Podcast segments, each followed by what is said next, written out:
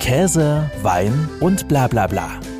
Der Genusstalk mit Johannes Querin. Die Prüfung zu bestehen, damit ist man noch kein Jäger. Das eigentliche Lernen fängt erst im Nachgang an. Rammelwolle, Perückenbock oder Überläufer. Was das alles ist? Ich habe keine Ahnung. Deswegen habe ich mir zwei Frauen eingeladen, die ganz genau wissen, wie der Hase läuft und hoffentlich mit ihrem Jägerinnen-Latein nicht am Ende sind. Mit Anna Krämer und Anna Lesch spreche ich heute übers Jagen, Töten, Zubereiten von Wild, das Gefühl beim Abdrücken und natürlich über die unglaublichsten Jagdgeschichten. Weidmanns Heil, ihr beiden. Schön, dass es heute klappt. Weidmanns Heil. Weidmanns Heil. Danke für die Einladung. Als Gründe, warum immer mehr Menschen einen Jagdschein machen, da wird am häufigsten genannt die intensive Naturerlebnisse, die man dabei hat. Warum habt ihr denn euren Jagdschein gemacht? Also ganz ehrlich, Fleisch. Der direkte Fleischbezug, zu wissen, wo es herkommt, was ist damit passiert und wie ist es gestorben. Ne? Ja, bei mir war es eigentlich ähnlich. Also ich bin familiär sehr vorbelastet, aber grundsätzlich das Thema war immer wieder in der Familie da und ähm, dann wurde natürlich das Interesse geweckt und ähm, irgendwann wollte man das auch selbst ausüben. Ja, also auch schon als kleines Kind dann teilweise mitgegangen zur Jagd? Bei mir war es halt, äh, tatsächlich nicht so, weil mein Vater immer gesagt hat, das ist nichts für kleine Mädchen. Und dementsprechend, klar, war das Thema immer irgendwo da, aber äh, mitgenommen eher weniger. Das kam dann erst so im, im Laufe der Jugend eher. Das ist auch ein gutes Stichwort. Ne? Früher wärt ihr ja tatsächlich als Frauen auch totale Exotinnen unter den Jagenden gewesen. Und mittlerweile nimmt der Frauenanteil ja auch extrem zu, immer stärker, werden immer mehr Frauen Jägerinnen. Verändert sich denn da auch die Jagd? Was nehmt denn ihr da wahr? Es sind ungefähr fast ein Drittel Jägerinnen mittlerweile bei der Jägerprüfung. Das bestätigt auch mein Vater, der ist ja Prüfer bei den Jagdprüfungen und der sagt auch, es wird immer, immer mehr. Was einen positiven Effekt hat, finde ich persönlich persönlich, dass es ein wenig, naja, ich will nicht sagen gesitteter abgeht, aber es ist ein bisschen, ähm, das Weibliche spielt doch mit eine Rolle. Es ist ein bisschen gefühlvoller vielleicht oder auch, ja, auch so der Umgang. Es ist, ich habe ja jetzt zwölf Jahre fast den Jagdschein und es ist von, mit dem Vergleich von vor zwölf Jahren nicht mehr ganz so raubbautzig, sag ich jetzt mal. Ist aber trotzdem immer noch ein sehr stark polarisierendes äh, Thema. Ne? Jagd, erfahrt ihr da auch Anfeindungen, wenn ihr davon erzählt, dass ihr unterwegs seid mit der Flinte und äh, Tiere tötet? Ganz klar, ja. Fängt an bei einem Bild, das gepostet wird, äh, mit einem wütenden Smiley drunter, ähm, über Aussagen wie du Mörder. Ne? Also es ist wirklich sehr breit gefächert. Von nur einem bösen Blick bis hin auf Gesellschaftsjagden, wo man dann wüst beschimpft wird. Ganz extrem teilweise. Ne? Also bei uns geht's, glaube ich, noch in der Umgebung. Aber wenn man so in größeren Städten vor allem hört, da wird's schon massiv mit Protesten auf Gesellschaftsjagden, wo Jäger beschimpft werden, beworfen etc. Also es ist teilweise schon extrem. Ne? Ja, also ich persönlich hatte jetzt Anfeindungen noch nicht, also eigentlich auch kaum im Internet, muss ich sagen. Hm. Aber ich glaube, da bin ich die extreme Ausnahme. Also das ist wirklich, gerade im Internet, diese Anonymität, das wird wahnsinnig ausgenutzt für diese Anfeindungen. Und aber auf Gesellschaftsjagden oder etc.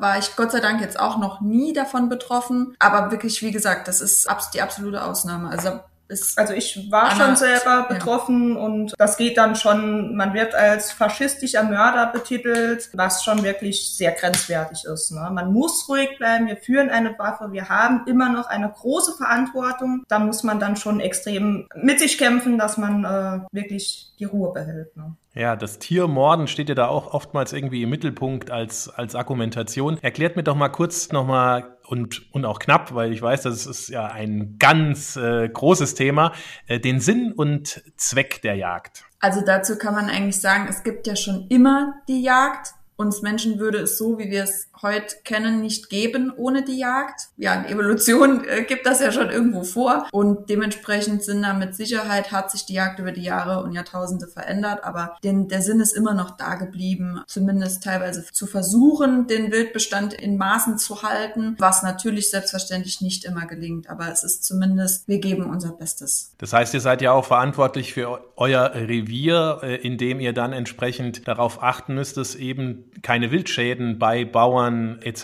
dann tatsächlich auch entstehen. Ne? Ja, wir müssen auch dafür zahlen, wenn tatsächlich die Wildschäden entstehen. Das wissen ja viele Leute nicht. Der, der dem, den, das Revier gepachtet hat, der Pächter, ist dafür verantwortlich, wenn dem Bauer Schaden entsteht in der Frucht oder halt eben auch dem Forst an den Bäumen, ist ähm, der Pächter dafür zuständig, dann Ausgleichszahlungen zu zahlen. Und das ist wirklich mehrere tausend Euro im Jahr äh, mitunter.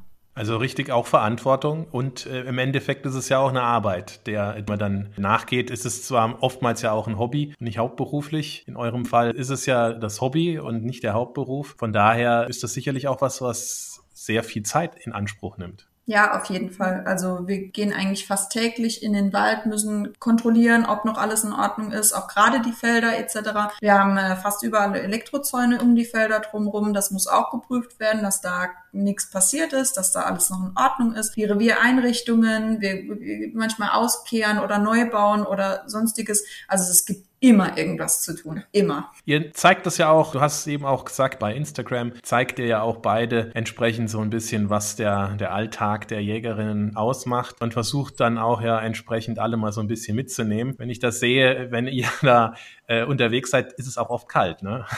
Ja, sehr kalt, ja. Also ganz ehrlich, ich verzichte mittlerweile nicht mehr auf meine technischen Hilfsmittel, sprich Heizweste und Heizsocken. Das hält man teilweise nicht aus. Also wenn wir da auf der Drückjachten sind und wirklich vier Stunden oder fünf Stunden im absolut kalten sitzt äh, unter Null, dann irgendwann friert es ein. Das ist halt so. Es ist auch oftmals langes Warten und es kann natürlich auch sehr wahrscheinlich oft passieren, dass eben kein Abschuss passiert, ne? Meistens. Absolut, ja. Meistens und vor allen Dingen auch manchmal noch nicht einmal Anblick. Das äh, vergessen ja auch viele. Wir freuen uns über jeden Vogel, Maus, was auch immer wir dann sehen, weil wir dann was zum Gucken haben ne? und uns die Zeit irgendwie ein bisschen äh, versüßen. Es sind ja schon so ein paar Begriffe gefallen. Drückjagd, äh, Gesellschaftsjagd. Was sind da so die Unterschiede? Also Gesellschaftsjagd ist allgemein das, wo man sich trifft. Ne? An, an den Tagen äh, trifft man sich allgemein mit ein, ein paar ähm, Jägern zusammen und entweder es entsteht dann halt die Ansitzjagd draus, die, Geme die Gemeinschaftsansitzjagd, dass jeder auf seinen eigenen Stand geht und einfach nur sich ansetzt und wartet, ob Wild kommt. Oder halt eben die Drückjagd mit Hunden dann, wo die Treiber durchgehen und das Wild beunruhigen und man halt außen dran steht, um dann halt eben am besten Fall natürlich zum Schuss zu kommen. Und was passiert dann mit diesem ganzen erlegten Wild? Wir haben es ja schon eingangs gehört. Essen, ja. Ähm, aber verarbeitet ihr auch alles, was ihr äh, schießt? Tatsächlich ja. Also natürlich ähm, gibt's immer mal Stücke, die man auch direkt verkauft, aber ähm, ansonsten eigentlich 90 Prozent ja. des Wildes wird von uns selbst äh, verwertet oder dann eben weiterverarbeitet, zum Beispiel zu Salami, wo wir immer eine große Menge an Abnehmer haben, aber ansonsten wird alles eigentlich so selbst verzehrt. Wie, wie stelle ich mir das jetzt vor, ne? wenn, wenn da tatsächlich dann äh, so eine Drückjagd war, die ganzen Tiere dann getötet worden sind, werden die dann, wie man das so auch mal vielleicht im Fernsehen gesehen hat, dann alle auch tatsächlich da so nebeneinander aufgereiht? Im besten Fall ja. Das kommt aufs Wetter tatsächlich drauf an. Wenn wir schon vier Stunden Jagd hatten, in der ersten Stunde, ich sag jetzt mal zehn Sauen gefallen sind ähm, und es sind über zehn Grad, dann kommen wir da irgendwo in die Bredouille mit der Wildbretthygiene. Ähm, sprich, dann muss das so schnell wie möglich aufgebrochen werden, so schnell wie möglich in die Kühlung kommen, damit wir einfach eine Hygiene einhalten können, um auch wirklich gutes Fleisch dann zu haben. Wenn das aber alles die Rahmenbedingungen passen und es ist kalt genug und es ist schnell genug versorgt worden etc., machen wir das natürlich dem Brauchtum zuliebe sehr, sehr gerne, dass wir das halt auflegen und nochmal in uns gehen. Dann kommen auch die Jagdhornbläser, wenn wir welche haben, was leider Gottes in letzter Zeit bisschen seltener wird. Dann äh, blasen die natürlich das typische Halali und äh, Sautod und was halt dann da liegt, damit wir halt einfach nochmal ein paar Minuten haben, um in uns zu gehen, dem Ganzen zu danken auch. Das ist ein ganz dankbarer Moment im Prinzip, dass wir das erlegen durften, dass wir, ja, wir sagen halt, Diana war uns hold, die Schutzgöttin der Jagd und dass wir halt einfach nochmal, ja, jeder lässt so ein bisschen die Minuten Revue passieren, ähm, wie es für uns war und was man erlebt hat und ja, dankt einfach. Ja, das trifft es eigentlich am besten, ja. glaube ich. Ich bin auch dankbar, dass ich ein bisschen was davon abgekriegt habe, was ihr erlegt habt. Ihr habt mir nämlich sehr leckeres ähm, Rehfleisch zukommen lassen, samt Rezept Ich habe es etwas abgewandelt. Ich habe mich mal getraut und habe quasi einen Wilddöner Deluxe gemacht. Also ich beiß auch mal jetzt gerade rein. Ich gib's zu, ich habe schon äh, nicht an mich halten können, habe schon vorher gegessen, weil der einfach so lecker war. Äh, eigentlich hätte es ja einen Wildrap gegeben und äh, das Rezept werden wir sicherlich auch noch veröffentlichen, aber auch gleich, ich beiß jetzt mal rein, aber gleich auch noch dazu äh, zu Anna Lösch, weil sie ist nämlich die Köchin quasi von beiden und verarbeitet sehr intensiv, was sie denn da auch jagt. Aber jetzt. Mh. Also ich bin selbst zufrieden mit mir. Ihr könnt es ja jetzt nicht probieren, aber eine gute Mischung, was da draus ge geworden ist. Ich habe tatsächlich auch dieses Rehfleisch, es war glaube ich, es war vom Rehrücken, schon sehr schön portioniert. Da merkt man, dass, dass du das häufiger machst, Anna, und äh, wirklich auch nur ganz kurz angebraten und auch nicht allzu viel überwürzt, damit man auch noch was vom Fleisch schmeckt. Also sehr schönes äh, Fleisch und auch, wie gesagt, schmeckt auch sehr gut in dieser Kombination. Du kochst ja extrem viel. Das sieht man dann auch auf deinem Instagram-Kanal. Also von daher stimmt stimmt das, was du eingangs gesagt hast, du jagst zum Essen und ja. probierst du da einfach viele Dinge aus? Dieses Wild-Rap-Rezept, ist dir das auch, hast du das einfach ausprobiert? Wie kommst du da auf die Ideen? Ja, ich ähm, bin halt fest der Überzeugung, dass man Wild viel mehr in den Alltag einbauen kann. Die meisten sind ja immer der Meinung, es muss der klassische Braten sein, mit Wacholder und und und. Das sehe ich halt einfach nicht so. Ich mache eine ganz normale Wildschweinhack, mache daraus eine Lasagne, Schnitzel, Wraps, also so die alltäglichen Dinge eher. Ich will halt einfach den Leuten zeigen, es geht auch normal. Es muss nicht das Klassische sein. Es muss nicht nur zu Weihnachten sein. Es kann auch, ich habe gestern Abend, habe ich einfach den zweiten Rehrücken genommen, rausgeschnitten, seit dem Bucker, zack, fertig, 20 Minuten, super. Das funktioniert. Und wenn wir dieses Bewusstsein schaffen können, würden, glaube ich, auch viel, viel weniger Leute Angst davor haben, wild zuzubereiten und diese heimische Ressource einfach mehr nutzen. Wie oft ist denn Fleisch bei euch auf dem Teller? Fast täglich. Absolut täglich, ja. Ja gut, wenn man an der Quelle sitzt. Ne? Also wie gesagt, ich verstehe das, kann das auch nachvollziehen. Es ist natürlich auch vielfältig verwertbar. Beim Reh ist es vielleicht eher schade drum, wenn man das dann äh, durch einen Wolf jagen würde. Ne? Kann man auch, aber wenn ich jetzt mir so, äh, so, ein, so ein Reh vorstelle, beim Wildschwein fällt es mir leichter, muss ich sagen, weil so ein Rehrücken ist ja auch äh, wirklich was Feines. Ne? Ja, ganz klar, aber ich ähm, kann ja, wie ich es jetzt auch gemacht habe, Rehrücken rausgetrennt und den Rest dann einfach, weil wir essen zum Beispiel super viel Hack. Ich kann super viel draus machen, gerade unter der Woche, wenn es mal wieder später wird. Dann mache ich den Rest in den Fleischwolf, portioniere das und dann ist alles wunderbar. Ja, das ist doch wunderbar. Ich habe euch dafür im Gegenzug einen Wein geschickt, der wunderbar zu Wild passt. Also ihr habt ja jetzt leider keins, aber er passt wirklich wunderbar eigentlich zu Wild. es ist ein Cabernet Cortis. Äh, das äh, ist jetzt eine Rebsorte, die vielleicht nicht unbedingt bekannt ist, ist aber eine pilzwiderstandsfähige, eine sogenannte Piwi-Rebsorte, also etwas neuer gezüchtet, dafür halt muss weniger gespritzt werden und bearbeitet werden, was natürlich dann auch diesem Wein gut tut. Der kommt aus Württemberg vom äh, Weingut Gemmerich und ja, ich würde mal sagen, zum Wohl ihr beiden. Schön, dass ihr mit dabei seid heute. Er hat auch übrigens ein sehr, sehr, sehr schönes Etikett. Ja, Unkaputtbar. ja, Unkaputtbar heißt das Ganze, habe ich nämlich noch ganz vergessen, ja, mit äh, Schwertern, Schildern. Also von daher, das stimmt tatsächlich, ist auch ein etwas besonderes Etikett. Das würde vielleicht sogar den ein oder anderen Etikettenkäufer oder die Etikettenkäuferin überzeugen. ja, das stimmt. Ja, jedenfalls, ich finde ihn hat, der hat, ist zwar kräftig, er hat schon Kraft und äh, Wucht, hat so Beerenaromen, hat auch so einen leicht pfeffrigen Abgang. Also ich glaube, der würde auch gut zu so einem Rehbraten passen. Auf jeden Fall. Ja, ja, ja. Das Essen ist herrlich und ich habe, wie gesagt, auch echt gestaunt, was du alles da fabrizierst, äh, von der Tortellini bis hin zu Burger und so weiter. Also es ist echt sehr interessant und wie du gesagt hast, eine Vielfalt, das ist klasse. Danke. Wie sieht's denn eigentlich mit der Wildpopulation im Saarland aus? Ist es noch genügend? Ist es zu viel oder wie sieht das da aus? Je nach Wildart. Ja, also Wildschwein wirklich zu viel, auch ja. jetzt mittlerweile in die Städte reinkommen. Ich wohne direkt in Saarbrücken, da haben wir mitten in der Stadt, sind mittlerweile Sauen unterwegs. Ne? Mhm. Also definitiv zu viel an Schwarzwild. Rehe, denke ich, ist okay. Die Förster werden sagen, es sind zu viele, ja, ganz klar. Wir sind ganz aber, ähm, zufrieden damit. Ähm, ja. ja, es ist wie immer, es ist halt auch wirklich abhängig, wo im Saarland. Das Saarland ist zwar klein, aber es ist trotzdem unterscheidet sich es immer ein bisschen. Das Nordsaarland ähm, hat nochmal eine ganz andere Population als zum Beispiel hier bei uns im Gau. Es ist immer nochmal ein bisschen gebietsabhängig, aber im Grunde genommen, also Sauen sind immer viel, viel, viel zu viele da und ähm, also ausreichend, aber ich würde jetzt persönlich nicht unbedingt sagen, dass es wie so wie das ähm, Schwarzwild jetzt wirklich extrem ist. Das ist, ist in Ordnung. Ist ein gesunder Bestand, sollte es ja. eigentlich sein. Jetzt hast du ja, die Anna Krämer hatte ja schon gesagt, zwölf Jahre den Jagdschein. Anna Lesch, wie sieht's bei dir aus? Ich bin jetzt im vierten Jahr. Im vierten Jahr, also auch noch nicht allzu lange, aber auch nicht ganz frisch. Ne? Man sagt ja auch, äh, ich habe ja auch so ein bisschen über Jäger und Jägerinnen gelesen und da sagt man ja immer, man kann sich ganz genau an seinen ersten Abschuss erinnern. Was war denn euer erster Abschuss? Meins war definitiv ein Bock. Habe ich mich auch riesig gefreut. Das war mein erstes Stück, das ich auch ähm, alleine dann geschossen habe. Ein paar Mal vorher war ich auch draußen mit äh, Hilfe dann einfach, weil mir das noch so ein bisschen suspekt war, falls dann was kommt, dass ich auch wirklich dann alles dafür tue, dass es auch so wenig wie möglich leidet, dass der Schuss gut genug sitzt und und und. Und das war der erste ja, Ansitz eigentlich alleine und dann hat es auch gleich gepasst.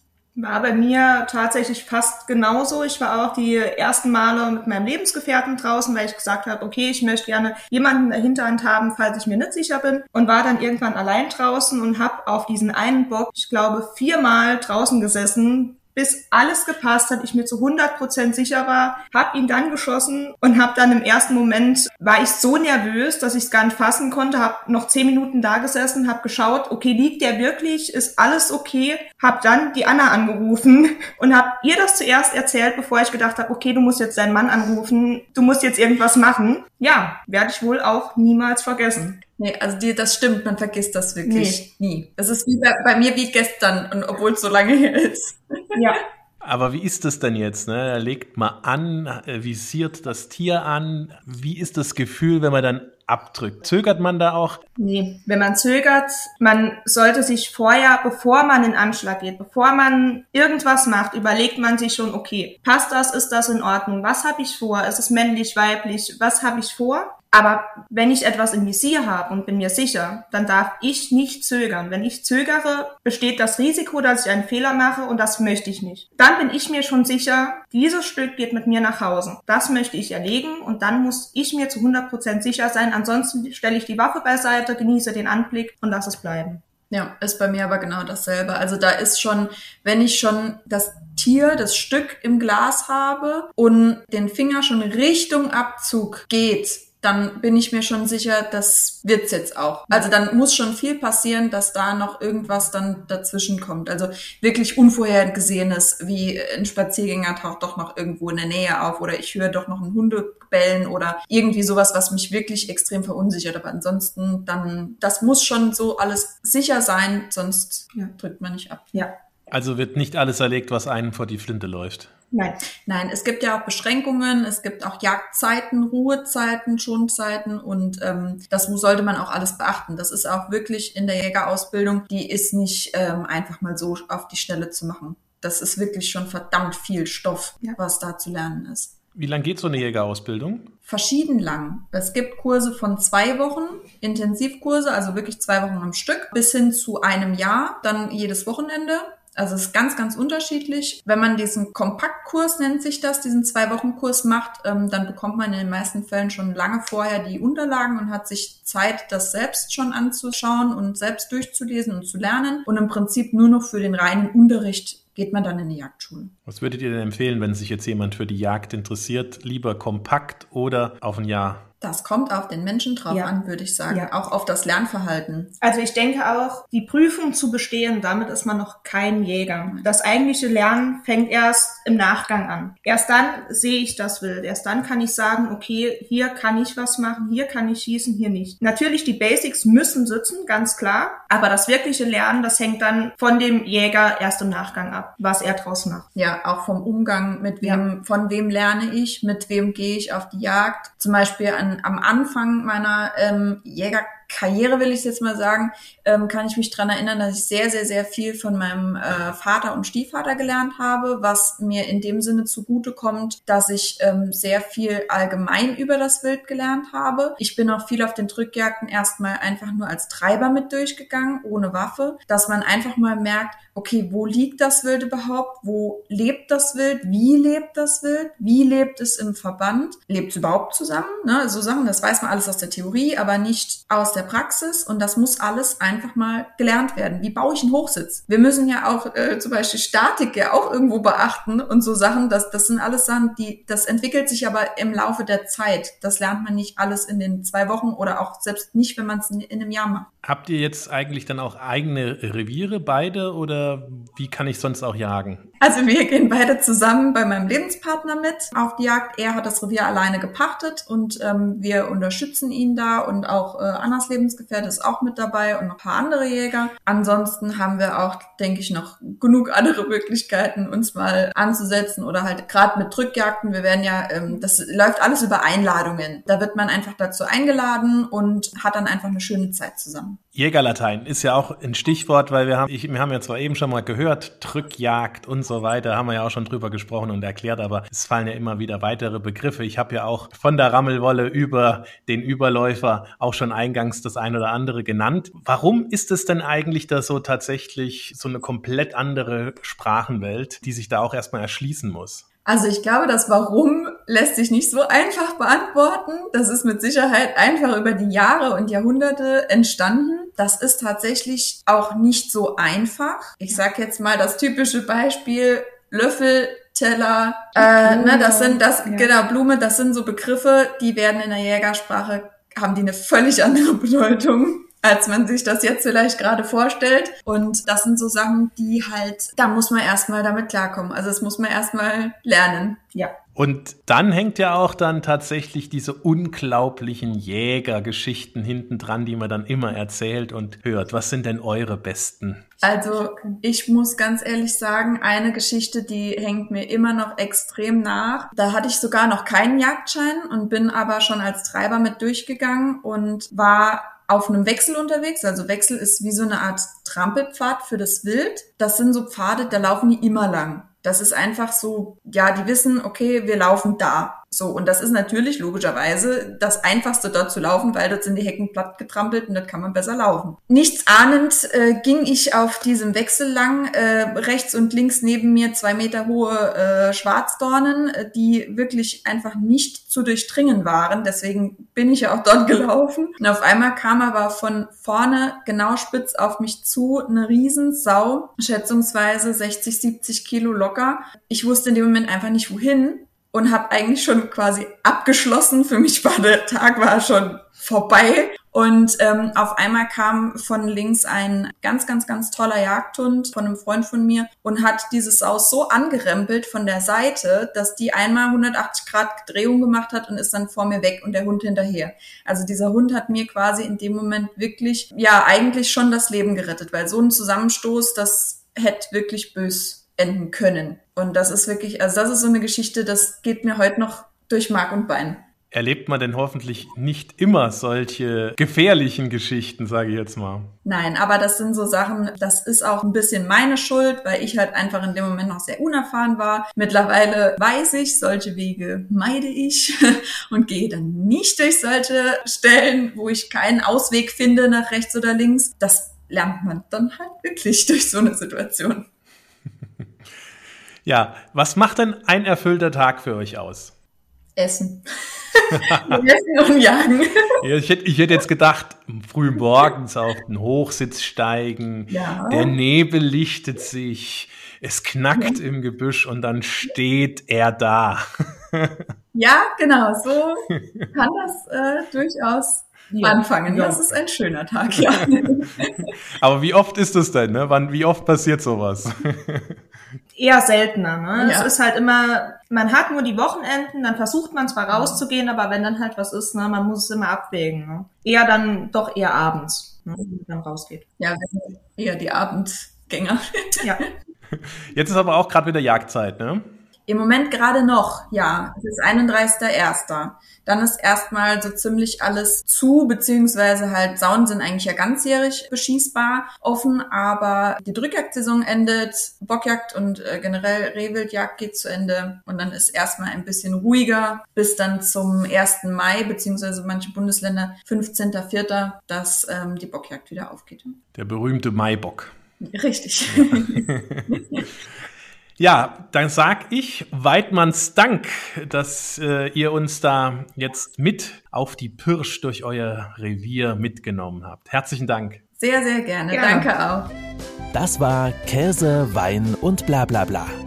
Der Genusstalk mit Johannes Quirin.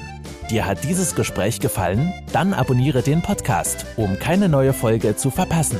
Bis zum nächsten Mal.